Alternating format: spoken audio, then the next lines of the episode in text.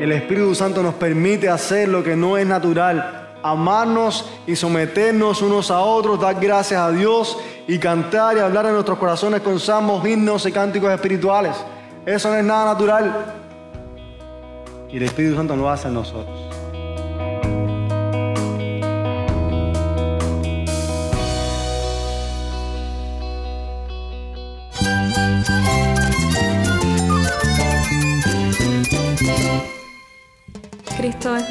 Cristo es el Rey del universo, es quien guía nuestras vidas. Él es grande y amoroso. Él es real. Solamente Jesucristo es nuestro Señor y Salvador.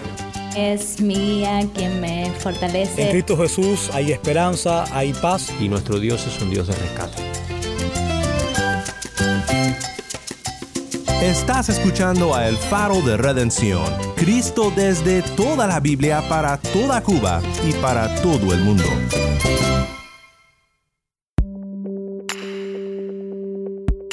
Hola, mi nombre es Moisés Luna. Soy el productor ejecutivo del Faro de Redención.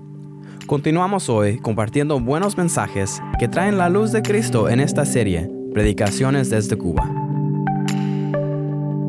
Esperamos que estas enseñanzas sean fuente de bendición y que te estén fortaleciendo en el conocimiento de la palabra de Dios.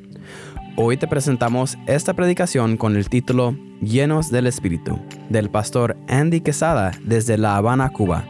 Este mensaje fue presentado en la Iglesia Bautista Vida Nueva en diciembre del 2019.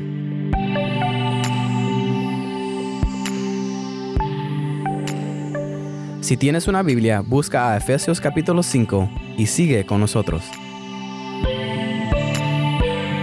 Muchas veces asumimos que todo está bien con nosotros, pero no es así. Asumimos que estamos viviendo de acuerdo al Evangelio, pero la realidad es algo diferente.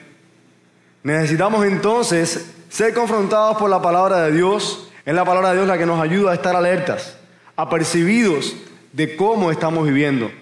De ahí la exhortación de las Escrituras para nosotros en esta mañana, que nos invita a que miremos con diligencia la manera en la que estamos viviendo. Ahora bien, ¿cómo hacemos eso? ¿Cómo podemos examinarnos a nosotros mismos y mirar si estamos viviendo de una manera diligente, si estamos andando de una manera diligente? Bueno, la palabra de Dios nos va a responder a esta pregunta mientras estamos eh, viendo el texto en esta mañana. Efesios capítulo 5, los versos del 15 y hasta el 21. Si queremos ser diligentes en la manera en que nosotros vivimos, lo primero que este pasaje nos enseña es que necesitamos ser sabios. Necesitamos ser sabios. Comenzando en el verso 15, Pablo llama a los efesios a ser sabios, lo cual es una virtud necesaria para aquellos que buscan ser diligentes en su manera de vivir. La palabra dice, mirad con diligencia cómo andéis, no como necios, sino como sabios. El apóstol establece un contraste entre la necedad y la sabiduría. Sabemos por el contexto que los necios son aquellos que practican todas las cosas de las que los creyentes en Éfeso deberían apartarse. Una persona necia es una persona que está pronta a caer en la inmoralidad. Una persona necia es una persona que está pronto a caer en la impureza. Una persona necia es una persona que está pronto a ser un mentiroso, practicante de las horas infructuosas de las tinieblas. Una persona necia es una persona que está envanecida en su propio razonamiento, en su propio entendimiento y no quiere saber nada de Dios. Los creyentes, sin embargo, somos llamados a desechar la necedad y buscar la sabiduría que proviene del Señor. Ser sabios en nuestro, en nuestro texto tiene que ver básicamente con dos cosas.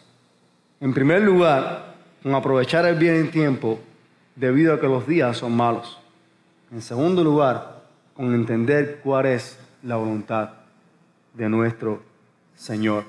Lo primero, aprovechar bien el tiempo.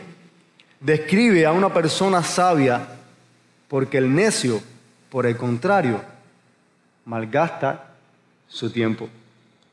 La palabra griega usada aquí para hablar de aprovechar el tiempo, exaborazo, significa comprar, aprovechar al máximo, redimir.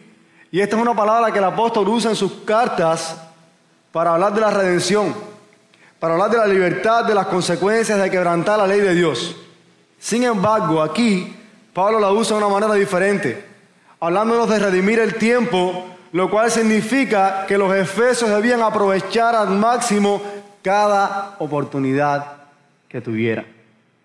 Hermanos, la manera en que nosotros vivimos es importante para Dios. Este texto nos llama de alguna manera a identificar las cosas que más gastan nuestro tiempo y a priorizar aquellas que son realmente importantes. Una conducta desordenada del uso del tiempo, lejos de mostrar sabiduría, muestra necedad. Recuerden que hemos sido llamados a andar como hijos de luz, a hablar verdad, a desechar la impureza, a ser imitadores de Dios.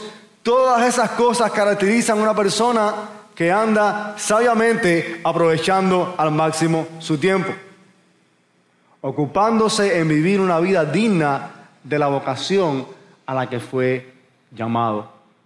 ¿Estamos ocupando nuestros días en aquellas cosas que identifican a alguien sabio? ¿O estamos malgastando el tiempo viviendo como, como, los, como los que no conocen a Dios? Nosotros ciertamente necesitamos examinarnos. Examinarnos y ver cómo estamos viviendo nuestra vida.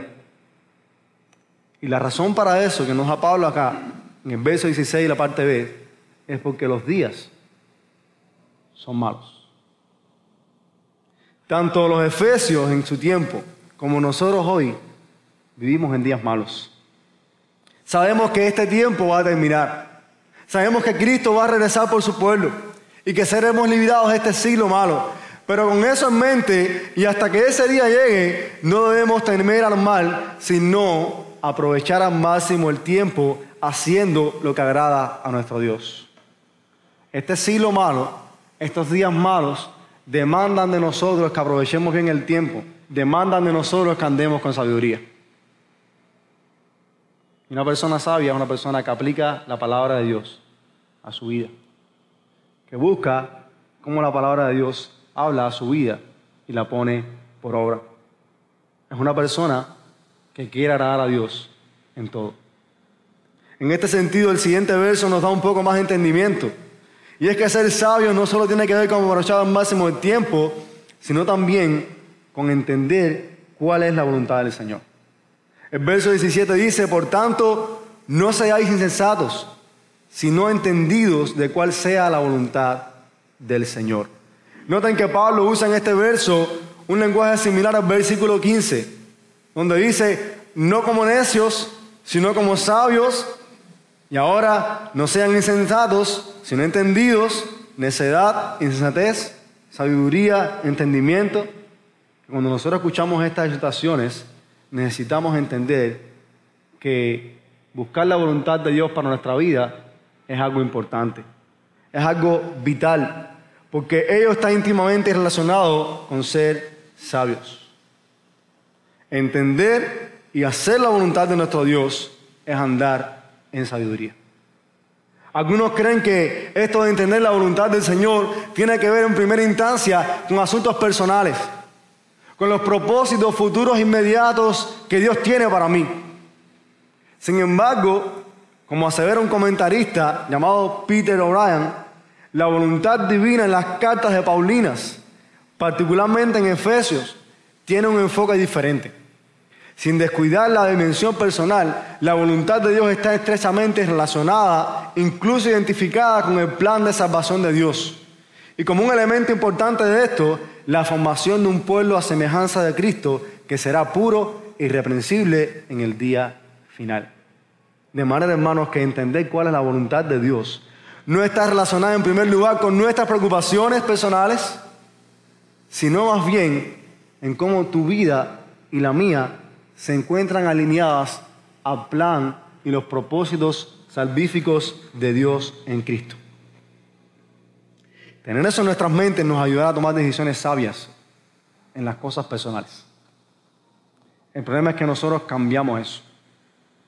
Y no buscamos cómo entender la voluntad de Dios a la luz del Evangelio, a luz del plan de redención de Dios y queremos simplemente que Dios nos revele mi vida personal. ¿Qué va a pasar mañana? ¿Qué debo hacer mañana? No entendemos que la realidad es que a través del Evangelio Es la única manera en que nosotros podemos comprender y entender perfectamente la voluntad de Dios para todos nosotros. Por tanto, hermanos, necesitamos tener una mentalidad bíblica de cómo Dios se ha revelado, de lo que Dios ha estado haciendo en Cristo a través del Evangelio y a través de eso encontrar su voluntad. La única manera en que nosotros podemos entender estas cosas a través de su palabra. ¿Quieres entender la voluntad de Dios para tu vida? Informa tu mente y tu corazón con la palabra de Dios, con una perspectiva del Evangelio. Eso es fundamental. Y eso requiere de nosotros que seamos sabios. ¿Queremos alcanzar sabiduría? ¿Queremos aprovechar al máximo el tiempo? ¿Queremos entender la voluntad de Dios? Necesitamos alinear nuestros pensamientos a la palabra de Dios. Es necesario hacer eso para poder vivir vidas diligentes. La palabra del Señor juega un papel fundamental y vital en este asunto. Pero además, hermanos, ser diligentes en nuestra vida no solo demanda de nosotros que seamos sabios, que aprovechemos bien el tiempo, que busquemos entender la palabra de Dios, su voluntad para nosotros a través del Evangelio, también ser diligentes en nuestra manera de vivir demanda de nosotros que seamos controlados por el Espíritu Santo. Y ese es el segundo punto de nuestro sermón de esta mañana. ¿Queremos vivir de una manera diligente? Necesitamos ser controlados por el Espíritu. Nota lo que Pablo dice en el verso 18. No os embriaguéis con vino, en lo cual hay disolución, antes bien sed llenos del Espíritu. En los primeros versos Pablo hace dos contrastes. Necios sabios, insensatos, sino entendidos. Y ahora en el verso 18 el apóstol introduce un contraste más. No os embriaguéis con vino, antes bien llenos del Espíritu. Todos nosotros sabemos, hermanos, que cuando alguien está bajo los efectos del alcohol y el vino, ¿qué ocurre? Pierde el control de sí mismo. Está influenciado por una sustancia tóxica. Y sabemos que una persona en ese estado puede cometer cualquier tipo de locura. La palabra disolución en nuestro texto está asociada al hecho de tener una vida desenfrenada. Así es como si Pablo estuviese diciendo, no se embriaguen con vino, en lo cual hay desenfreno. Alguien que quiere vivir diligentemente es una persona que no está controlada por la bebida, sino que está controlada por el Espíritu. Y Pablo dice, antes bien, sed llenos del Espíritu. Lo opuesto a embriagarse con vino, lo opuesto a estar bajo la influencia del alcohol y que lleva el desenfreno, es ser llenos del Espíritu. Es estar bajo la influencia del Espíritu Santo. Es estar bajo su control. Al contrario del vino, el Espíritu nos ayuda a vivir una vida de sabia, diligente. Y en los siguientes versos, en nuestro texto, nos describe actividades características de aquellos que están bajo el control del Espíritu Santo. Cosas que no tienen nada que ver con el desenfreno.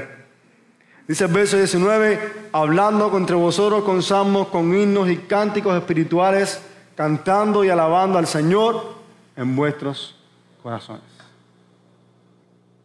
Hermanos, estar llenos de espíritu nos guía a que hablemos y cantemos al Señor desde nuestro corazón.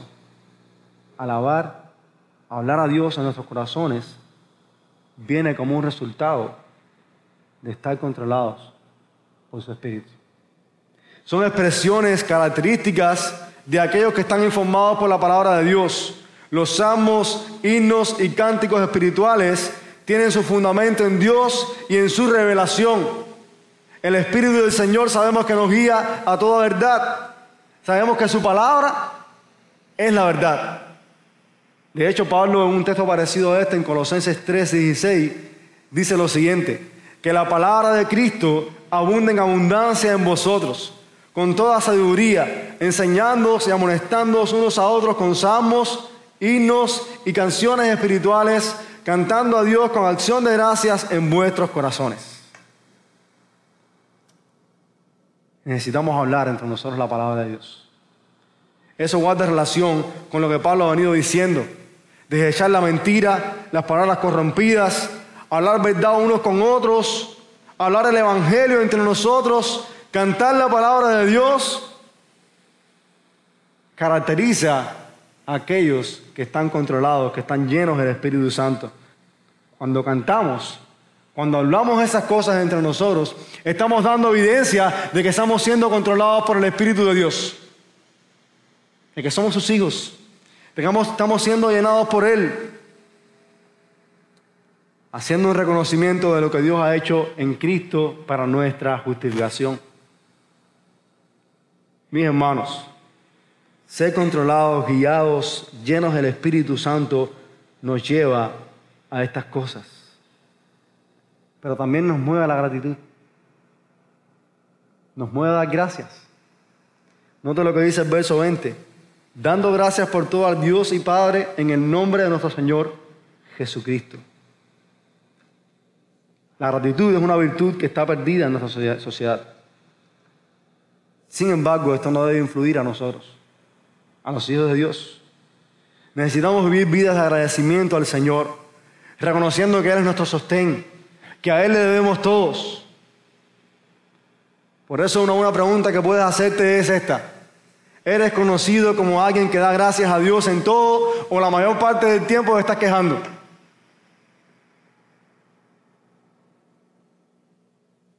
Hay cristianos, hijos de Dios, que parece que su vida es un infierno. Y se quejan por todo. Sin embargo, la palabra de Dios nos manda a que demos gracias. Cualquiera sea nuestra situación. Sobre todo por una verdad que trasciende cualquier cosa en nuestra vida. Hemos sido redimidos por el Hijo de Dios e iremos a la eternidad con Dios. Si, esto, si eso no le mueve a usted la gratitud, yo no sé qué otra cosa puedo hacer. El problema es que estamos tan inmersos en nuestros problemas, en nuestras dificultades, en nuestras ansiedades y en nuestras preocupaciones, que no nos damos cuenta de lo que Dios ya ha hecho por nosotros. Y por tanto, somos ingratos.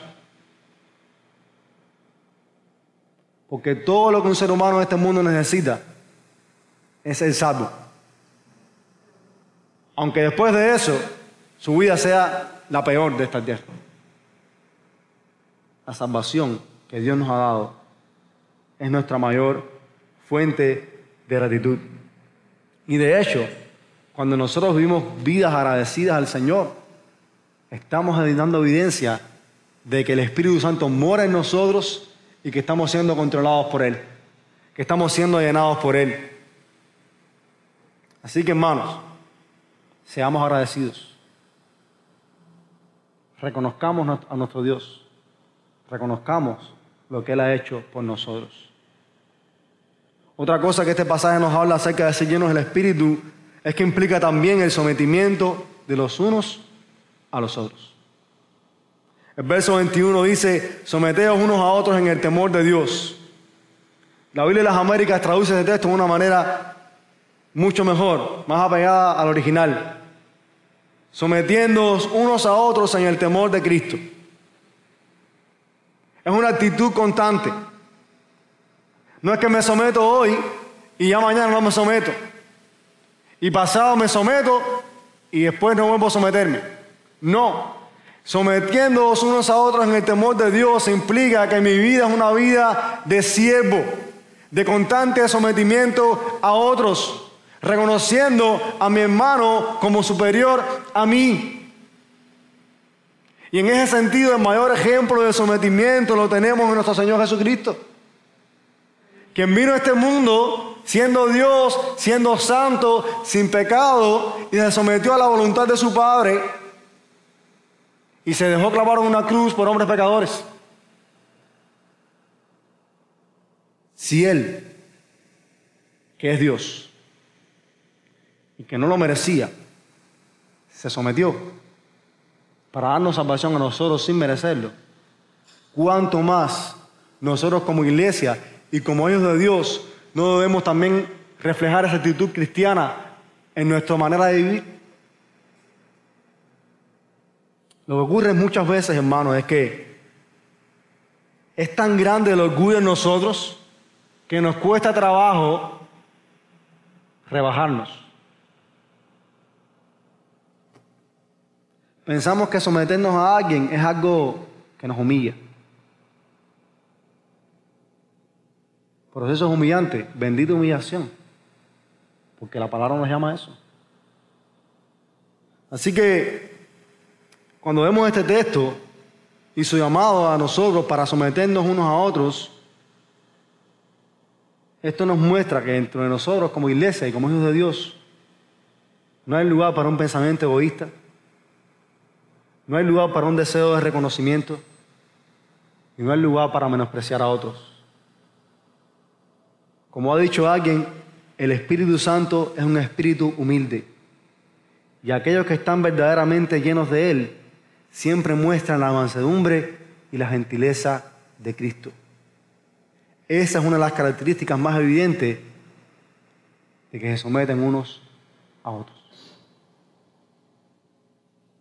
Nos sometemos unos a otros en el temor de Cristo. Nos sometemos unos a otros por reverencia a Cristo. Él es nuestro Señor, es nuestro Salvador y demanda eso de nuestras vidas. Así que es bueno que te preguntes, ¿me cuesta trabajo someterme? ¿Me cuesta trabajo reflejar una actitud humilde y de siervo con mis hermanos? ¿O hay orgullo, en mi corazón que no me deja verme inferior? Necesito reconocimiento. Necesito que otros me alaben. No, hermanos. Y cuando veamos la próxima semana el texto que viene, nos va a hablar muchísimo. Los, textos que siguen de este, de este pasaje en lo adelante, nos va a hablar de manera práctica cómo luce en diferentes áreas de la vida cristiana esto de estar sometidos los unos a los otros. Así que a medida que en esta mañana estamos terminando el sermón, me gustaría que reflexionemos en algunas cosas que son importantes. Los creyentes en Éfeso y nosotros recibimos por la gracia de Dios la presencia del Espíritu Santo en nuestras vidas. Eso fue posible porque Jesucristo, disculpen, nuestro Salvador, murió en la cruz para reconciliarnos con Dios, para limpiar nuestros pecados. Y a través de eso, Él nos ha dado su Espíritu en la carta a los Efesios ya hemos visto que su Espíritu nos ha sellado para el día de la redención. Hemos sido llamados a no contristarlo. Y aquí en nuestro pasaje tenemos una exhortación a ser llenos, controlados, guiados por Él. No pudiera terminar este sermón sin mencionar un asunto que es de vital importancia. Muchas personas y creyentes cristianos sobre todo, tienen una idea sensacionalista de la obra del Espíritu. Inclusive algunos lugares la supuesta llenura del Espíritu Santo parece más desenfreno producido por el alcohol que por una conducta digna del Evangelio. Hermanos, el Evangelio de Cristo nos dice que cuando somos llenos del Espíritu, cuando estamos controlados por Él, nos conduce a la comunidad de la iglesia, donde mostramos hechos prácticos de amor. El Espíritu Santo nos permite hacer lo que no es natural, amarnos y someternos unos a otros, dar gracias a Dios y cantar y hablar en nuestros corazones con salmos, himnos y cánticos espirituales. Eso no es nada natural. Y el Espíritu Santo lo hace en nosotros. Me asombra cuando veo creyentes que supuestamente tienen manifestaciones del Espíritu Santo y que son conductas que aparecen más desenfrenadas a estas características que acabamos de ver aquí en Efesios. Es bueno que pensemos y es bueno que examinemos lo que estamos haciendo a la luz de la palabra de Dios. Para que podamos saber si realmente estamos experimentando la llenura del Espíritu Santo, el control del Espíritu Santo, o si son nuestras emociones. Si tú no eres creyente, tú también puedes disfrutar de, la presencia del Espíritu en tu vida. También puedes disfrutar de la vida de la iglesia. Experimentar el amor, experimentar el hablar los unos a los otros con cánticos, con, con, con con himnos espirituales. Pero la condición para eso es que te arrepientes de tus pecados y creas en Jesucristo. A menos que lo hagas, no vas a poder experimentar nada de esas cosas. Por eso si tú no eres un creyente, te exhorto y te animo a que te arrepientas y creas en Jesús. Para que su Espíritu Santo pueda venir a morar en tu vida. Si tú eres un creyente, te exhorto a que mires estas cosas y a que pienses si estás viviendo tu vida de una manera diligente. Si el Espíritu Santo está llenándote, controlándote, y estás dando evidencia de eso a través de estas cosas que acabamos de ver, podemos asumir que estamos bien cuando en realidad no lo estamos. Por eso damos gloria al Señor, porque en su gracia nos da su palabra para mostrarnos en camino en que debemos andar. Por tanto, hermanos, escuchemos la exhortación. Seamos diligentes entonces en nuestra manera de vivir, lo cual tiene que ver con ser llenos del Espíritu, estar controlados por Él, y podemos corroborar que eso es cierto cuando expresamos estas cosas que hemos hablado, cuando nos sometemos unos a otros, cuando somos agradecidos, cuando lavamos a Dios en nuestros corazones. Ser diligentes en nuestra manera de vivir implica también ser sabios en nuestra vida, aprovechar al máximo nuestro tiempo, buscar entender la voluntad de Dios para nosotros a través de su palabra. Que el Señor nos ayude a poner por obra lo que las Escrituras nos llama a hacer en este texto.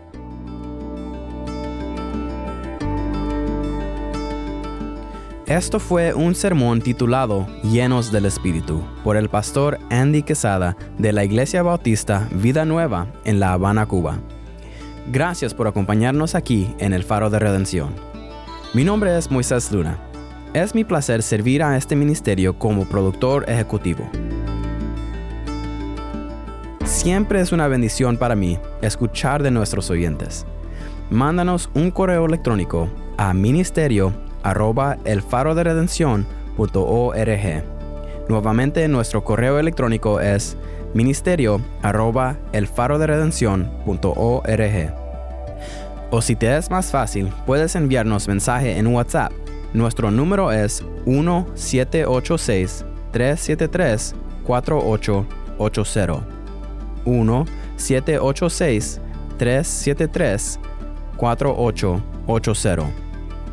Para más información sobre este ministerio y sobre cómo puedes apoyar a El Faro, visita nuestra página web elfaroderedención.org. Nuevamente nuestra página web es elfaroderedención.org. Y no olvides que nos puedes encontrar en las redes sociales, en Facebook, Instagram y Twitter. Solo busca El Faro de Redención.